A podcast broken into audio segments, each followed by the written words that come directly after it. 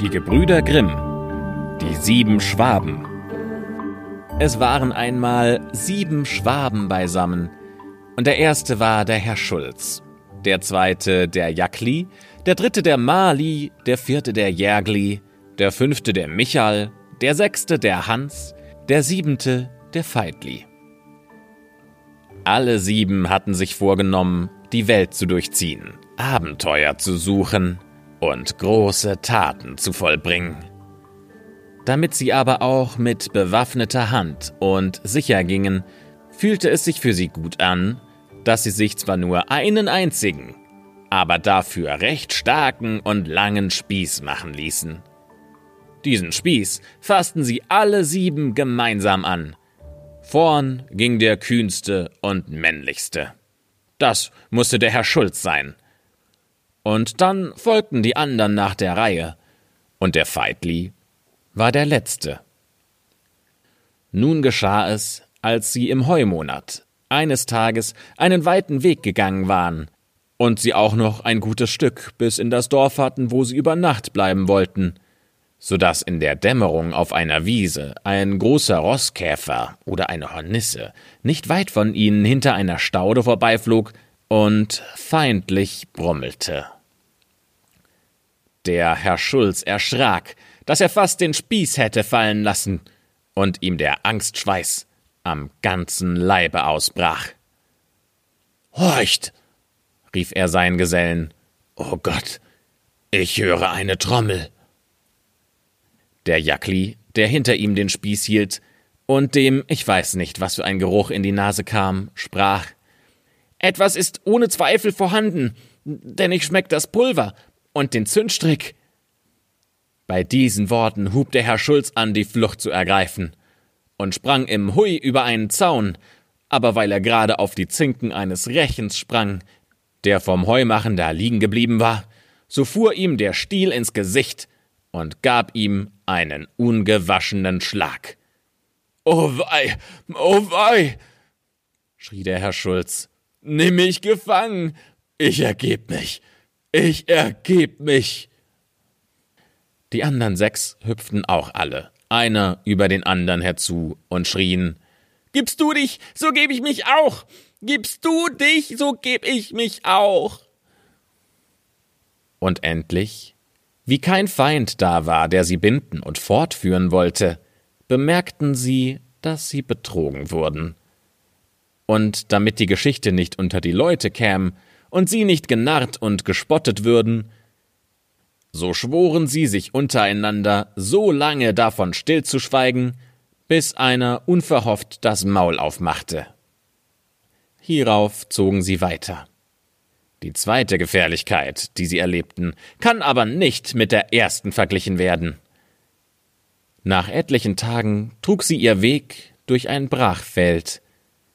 Da saß ein Hase in der Sonne und schlief, streckte die Ohren in die Höhe und hatte die großen gläsernen Augen starr aufstehen.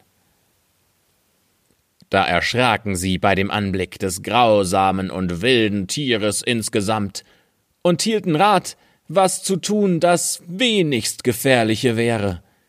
Denn so sie fliehen wollte, so war zu besorgen, das Ungeheuer setze ihnen nach und verschlänge sie alle mit Haut und Haar.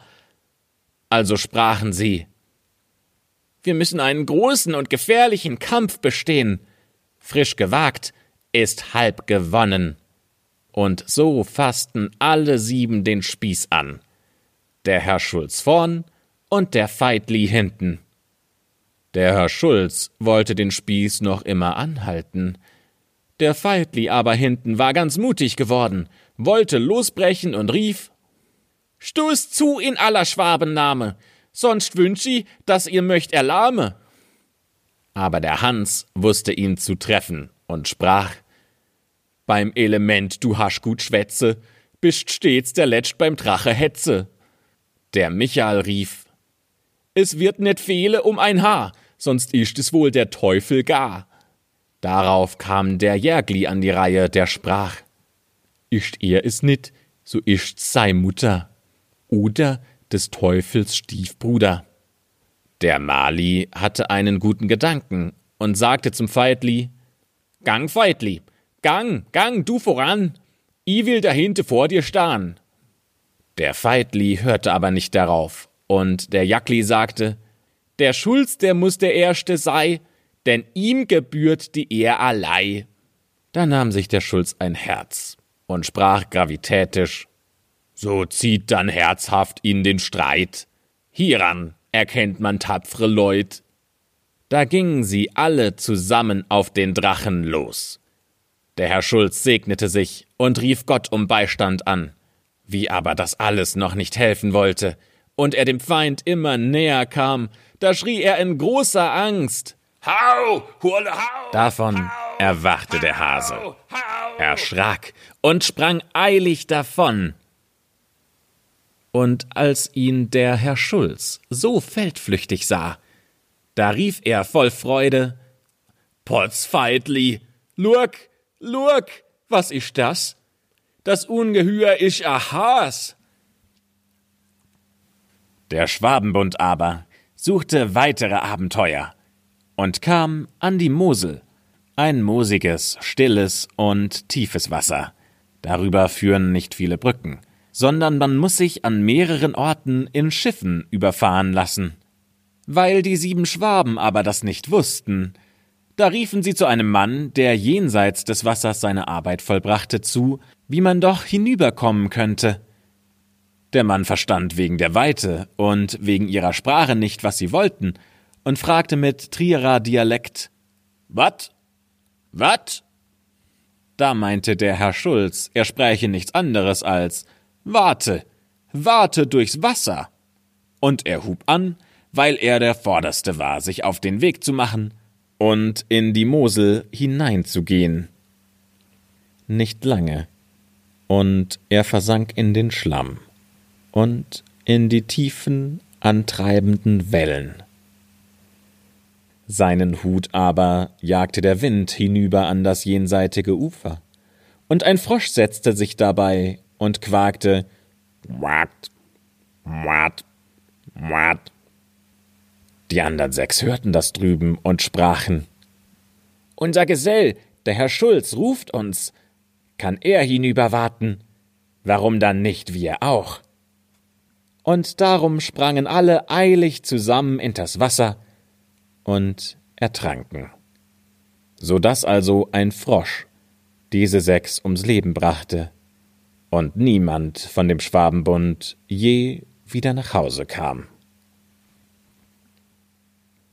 Das war also das Märchen von den sieben Schwaben. Vielen Dank fürs Zuhören. Es hat mich sehr gefreut, wenn ich euch damit eine Freude gemacht habe. Und ich habe noch eine Bitte an euch. Ich würde gerne wissen, wer seid ihr eigentlich? Seid ihr Mamas und Papas, die ihren Kindern die Märchen vorspielen? Oder seid ihr erwachsen und ihr hört einfach gerne Märchen aus eurer Kindheit?